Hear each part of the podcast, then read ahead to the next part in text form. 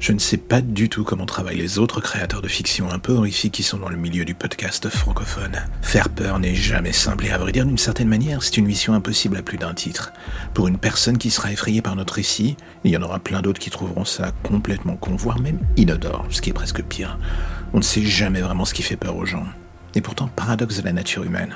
On aime se faire peur, on aime aller creuser dans tout ce que l'on a de plus sale et sombre dans notre esprit. Vous allez me dire pourquoi Tout simplement pour voir si les gens qui nous écoutent pensent un tant soit peu comme nous.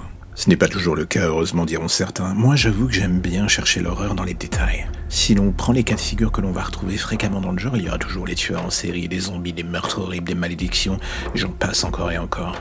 Perso, j'ai coché un peu toutes les cases dans le domaine. J'ai testé tout, parfois avec une forme de pilotage automatique très inspirée, de mes goûts de cinéma, de mes goûts en littérature, parfois avec une approche plus personnelle. Et c'est sur cette facette de la création que j'essaye tant bien de mal de créer, tant soit peu, un sentiment de peur pour les auditeurs, ou juste de malaise.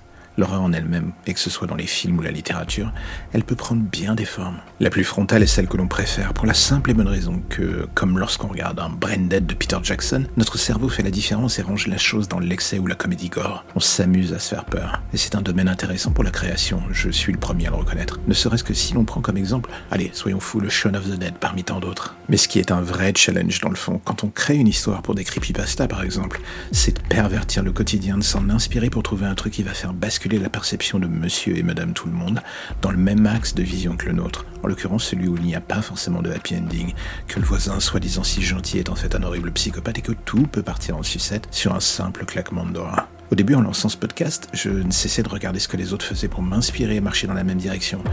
Et avec le temps, je me suis rendu compte que c'était pas la bonne solution en fait. Si on regarde beaucoup de players du domaine, les recettes sont souvent les mêmes. Et c'est bien un peu problématique à la fois. Il y a ce système d'uniformisation qu'on peut parfois retrouver dans des tonnes d'autres domaines. On voit ce qui marche et on reste sur cette voie par peur de perdre le public qu'on a mis du temps à gagner, ce que je peux comprendre. Et quand je dis cela, ce n'est pas de la vindicte, je m'incorpore aussi bien dans le lot. Le vrai gros challenge pour écrire de l'horreur, du fantastique ou juste de la SF en version audio, qui d'une manière ou d'une autre aura un poil de personnalité, c'est d'accepter d'être soi, en fait. Imparfait, bizarre, bancal, malsain dans sa manière de dire les choses ou de les compter au public, et surtout arriver à passer au-delà du cap des restrictions que l'on se met pour X ou Y raisons, parfois bonnes, parfois complètement connes.